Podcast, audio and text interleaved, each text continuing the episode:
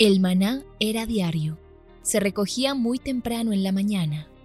Cada uno recogía según su necesidad y se recogía por familias. Muy pero muy buenos días. Bienvenidos a este tiempo devocional donde nos levantamos a buscar a Dios, su presencia y su palabra en la vida de cada uno de nosotros. Maná, el alimento espiritual diario que no puede faltar en nuestras vidas. Conduce Carlos Ríos.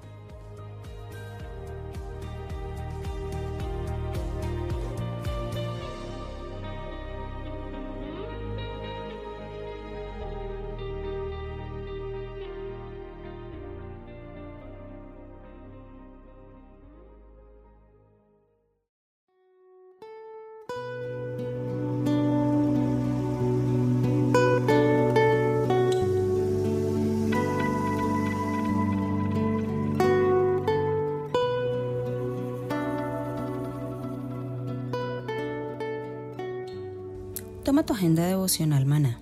El pasaje sugerido para la lectura en tu devocional personal el día de hoy es Lucas 9 del 57 al 62. Seguir a Cristo implica renuncia. Pídele al Espíritu Santo que te muestre a qué debes renunciar para crecer en tu fe. Te invitamos ahora a que respondas las preguntas que encuentras en tu agenda que te llevarán a conocer cada vez más a Dios y crecer en tu vida espiritual. Al final de cada semana encontrarás las respuestas en nuestras redes sociales, Instagram y Facebook.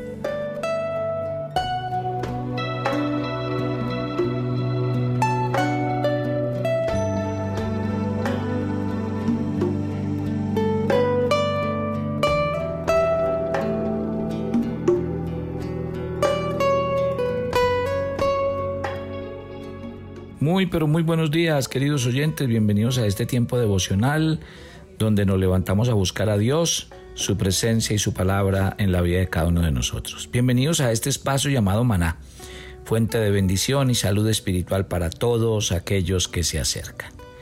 Estamos estudiando la historia de los reyes de Israel y ya tocamos los tres reyes más protagónicos, el rey Saúl, el rey David y el rey Salomón. Antes de que Salomón muera, Dios le da un designio. Sus pecados, su idolatría, la idolatría de sus esposas, hicieron que Dios determinara algo con Salomón y le dijo, tu reino va a ser dividido, no mientras tú vivas, cuando mueras. Y aquí viene que hay dos personas que se van a tomar el reino, el gobierno.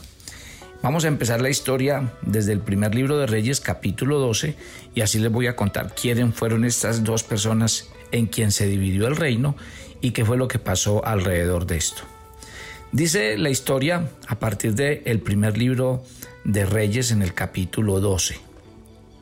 Los ancianos de Israel le ofrecen a Roboán el trono de Israel.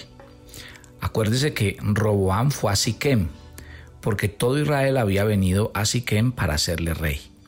Y aconteció que cuando lo oyó Jeroboán, hijo de Nabat, que aún estaba en Egipto, a donde había huido el rey eh, del rey Salomón y habitaba en Egipto, enviaron a llamarle.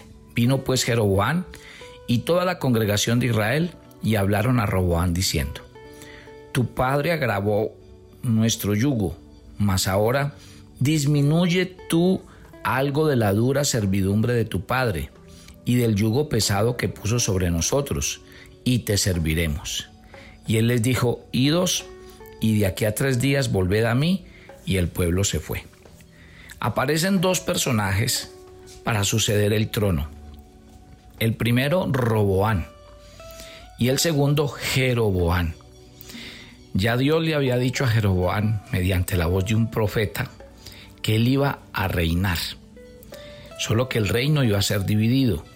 Aquí empieza la historia.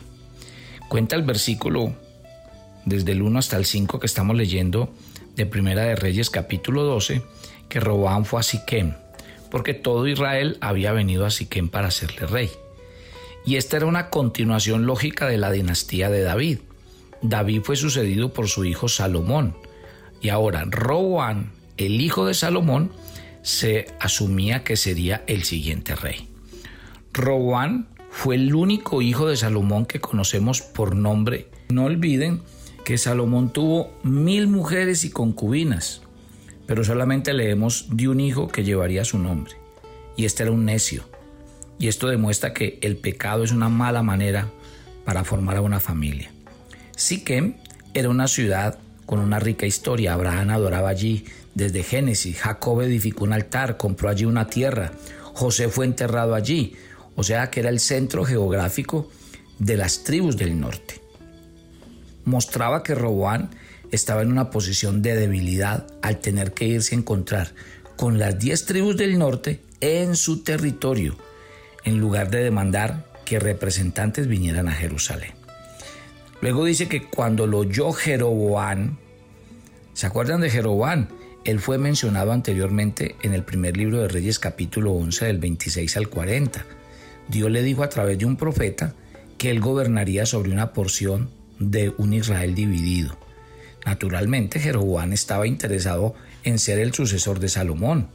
Él era específicamente parte del grupo de los ancianos que dirigieron a Roboán. Dice, tu padre, viene el pueblo y le dice a, a Roboán, tu padre agravó nuestro yugo, mas ahora disminuye tú algo de la dura servidumbre de tu padre. Recuerde que Salomón fue un gran rey, pero él tomó mucho del pueblo. Y el pueblo de Israel quería alivio de los altos tributos, del servicio forzado del reinado de Salomón, y ellos ofrecieron lealtad a Roboán si él estaba de acuerdo con esto. Ahora, no olviden que Dios también había advertido a Israel acerca de esto, cuando a través de Samuel él hablaría sobre lo que un rey tomaría de Israel después de la advertencia de que el pueblo pidió un rey. Tristemente, los ancianos de Israel no hicieron demandas o peticiones espirituales a Roboán. Al parecer, toda la idolatría y la apostasía de Salomón no les molestaba en lo absoluto. Sigamos leyendo. Vamos desde el verso 6 al 7. Estoy leyendo Primera de Reyes capítulo 12. Entonces el rey Roboán pidió consejo a los ancianos que habían estado delante de Salomón con su padre cuando vivía y dijo, ¿Cómo aconsejáis vosotros que yo responda a este pueblo? Y ellos le hablaron diciendo, si tú fueres hoy siervo de este pueblo, lo sirvieres, respondiéndoles buenas palabras, les, y así les hablares, ellos te servirán para siempre. Imagínense lo que hace Robán, llama, yo creo que en lo lógico, llamar a los ancianos que gobernaron con su padre, les pide un consejo, él les dice, mire lo que está pasando y mire que el pueblo está pidiendo que les bajemos tanto impuesto y tanta carga.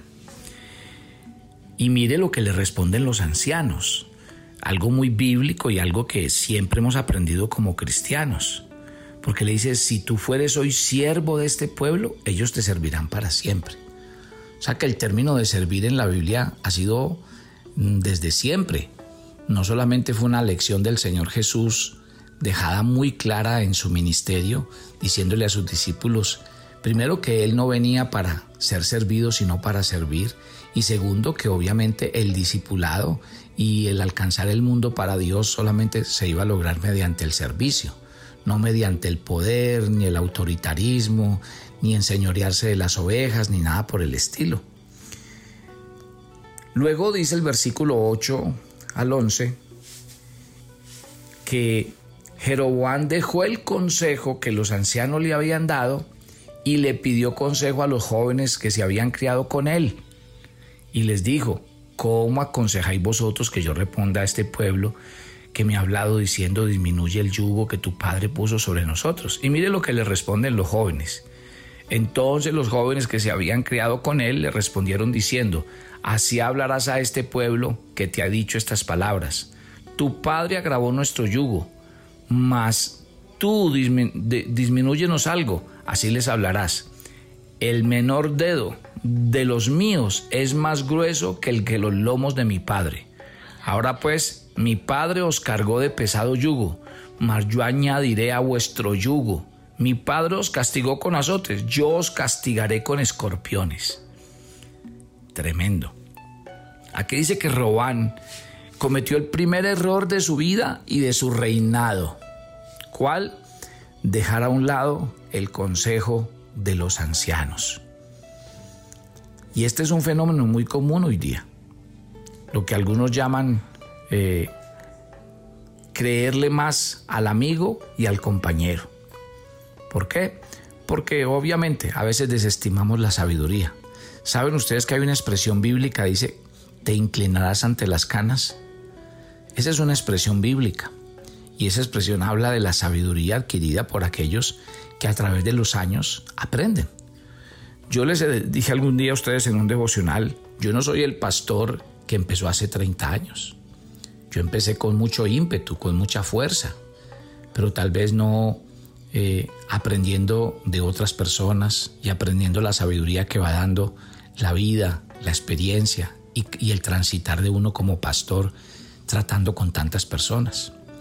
Uno después de tantos años de ministerio podría decir que hoy no solamente gobierna con entusiasmo, con ganas, pero también acumulando todo, todo ese arsenal de conocimiento que adquiere uno a través del tiempo y sobre todo aprendiendo a respetar eh, las opiniones de otros, tantas cosas maravillosas.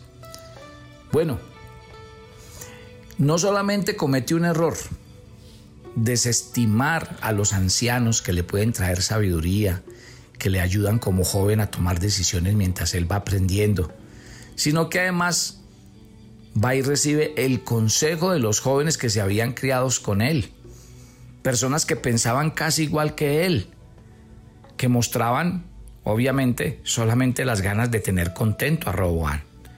Ahora, fue un consejo imprudente. ¿Por qué? Porque ir a buscar la sabiduría donde no está Obviamente, ir a buscar el sí aprobatorio de los demás es lo peor que le puede pasar a uno. Y en esto la Biblia es muy consecuente. Mire, si usted lee los proverbios, dice la Biblia que el sabio recibe el consejo. La Biblia dice que en la multitud de consejeros está la sabiduría. O sea que ojo con esto. Hay que estimar la sabiduría de los ancianos. En este caso, por ejemplo, de los padres. Hay que estimar la sabiduría de los ancianos a nivel espiritual, quiere decir los pastores y los ancianos de la iglesia. Porque cuando hay madurez, y además esa madurez va acompañada de testimonio, creo que vale la pena aprender de otros. Mi querido amigo, usted, buen oyente de Maná, que mañana tras mañana escuche este devocional. Créame que no nos las podemos saber todas y que lo más sabio en determinados momentos es preguntar pero además de preguntar, pues mirar a quién, que sea una persona que realmente tenga autoridad y no que esté buscando yo que alguien simplemente me responda sí, porque uno para buscar un sí, uno ya sabe a quién busca y sabe que esa persona simplemente a cualquier cosa que yo le diga va a responder que sí. Eh, el pueblo le dijo solamente a Robán, hombre, quítenos tanta carga. Salomón pidió demasiado de Israel, tanto en tributos como en servicio. Pero no se nos da la impresión de que Israel siguiera a Salomón por el temor, sino por el sentido de una visión y propósito compartidos. Ellos creían en lo que Salomón quería hacer. Ellos estaban dispuestos a, sacrificarse para llevar a cabo lo que él les había dado. Pero Roboán no apeló a ningún sentido de visión ni propósito compartido.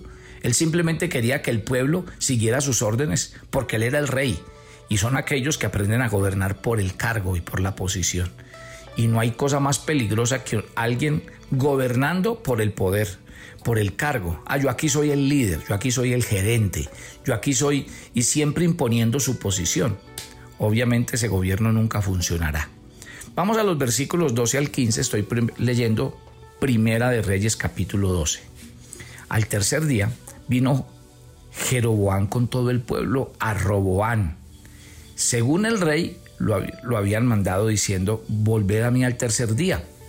El rey respondió al pueblo duramente, dejando el consejo que los ancianos le habían dado, y le habló conforme al consejo de los jóvenes, diciendo, mi padre agravó vuestro yugo, pero yo os añadiré a vuestro yugo.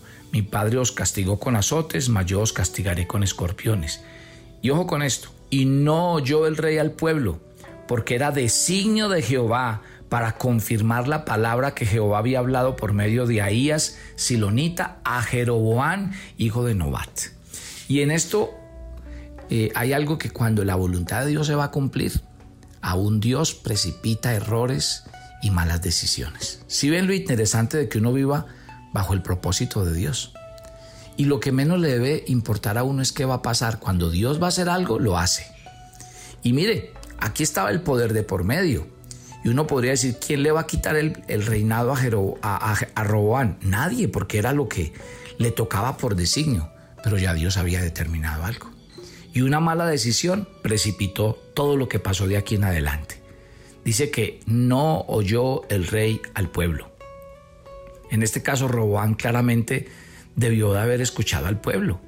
No para decir que un líder siempre debe dirigir por medio del voto popular, pero un líder necesita la sabiduría para saber lo que las personas quieren y lo que es mejor para ellos.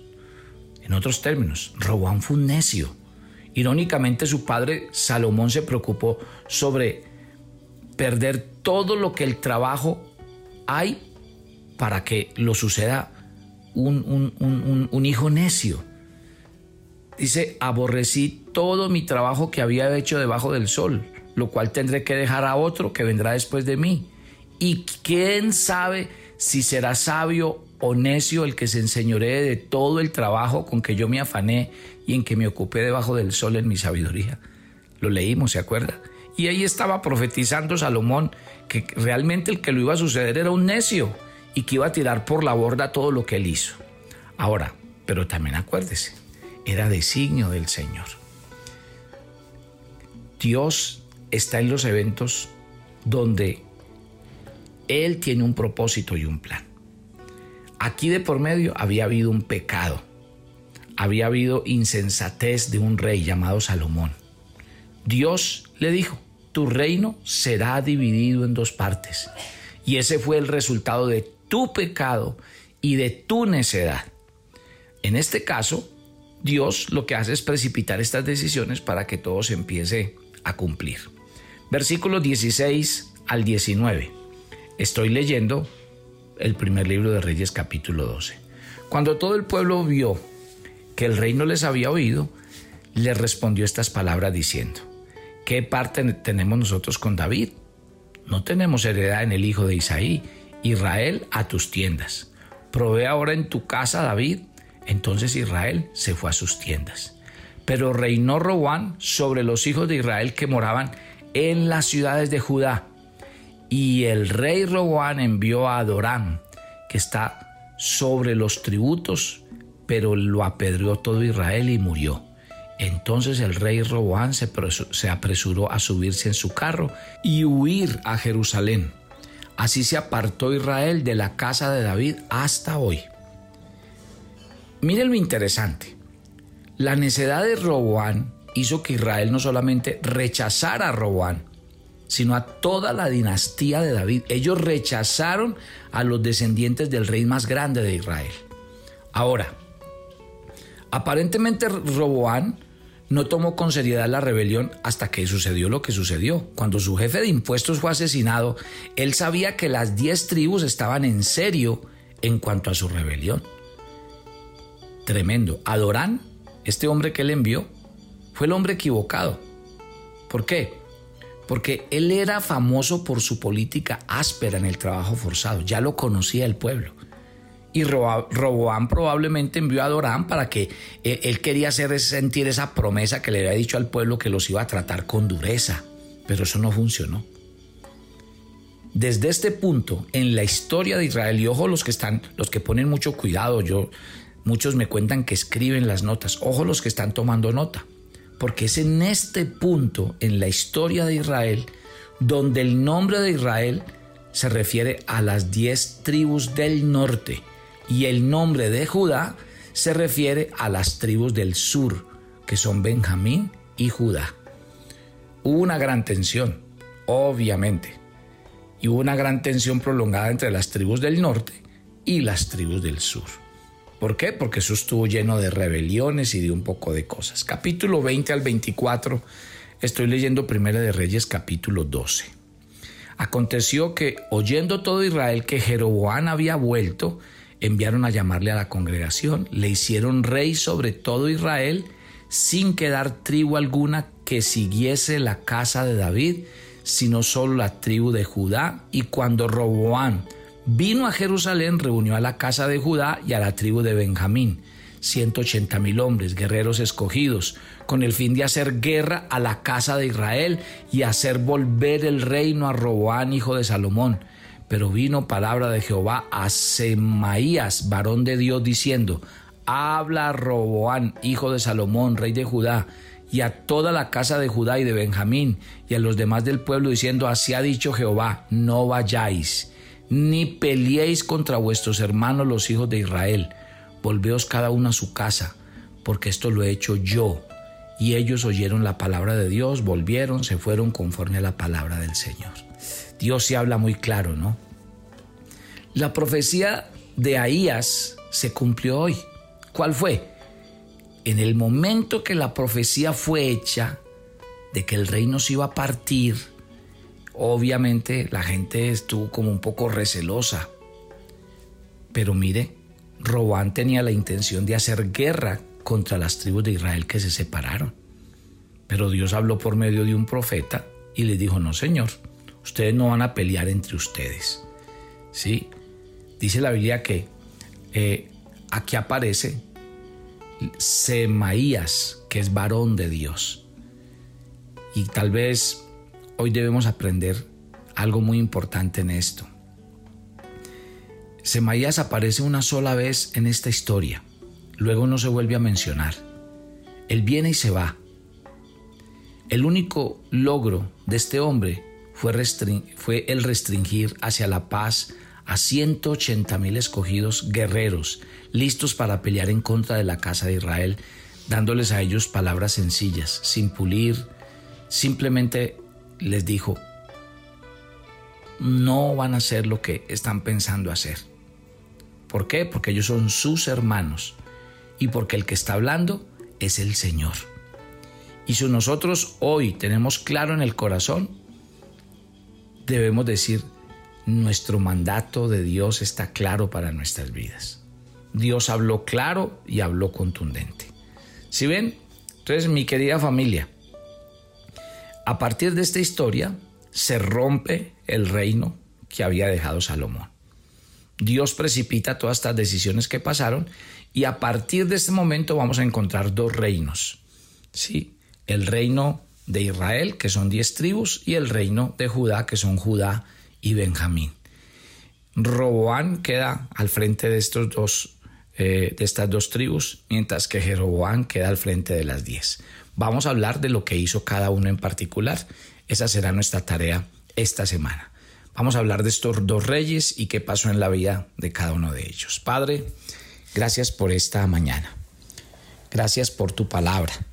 Qué tremendo.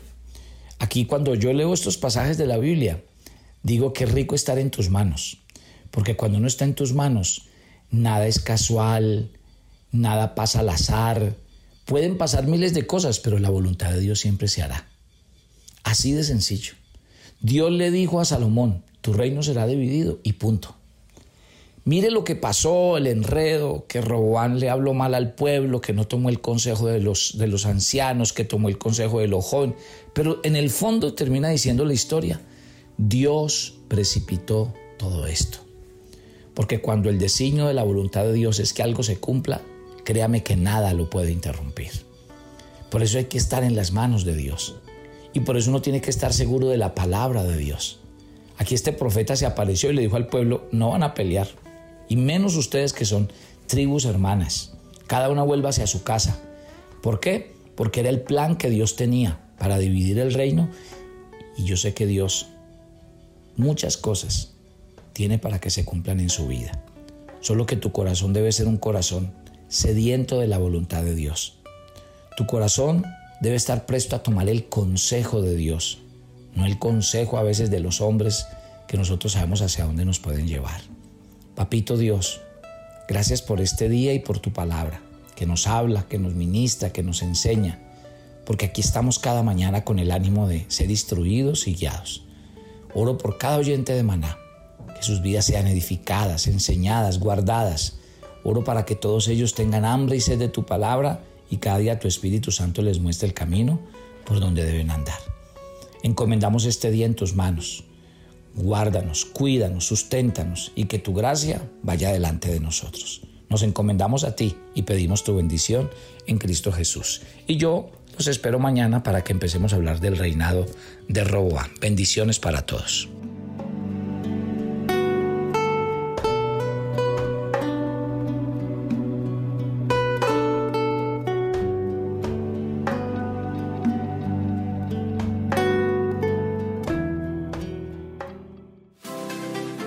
Miércoles a las 7 de la noche tenemos una invitación para las mujeres que quieren conocer más a Dios.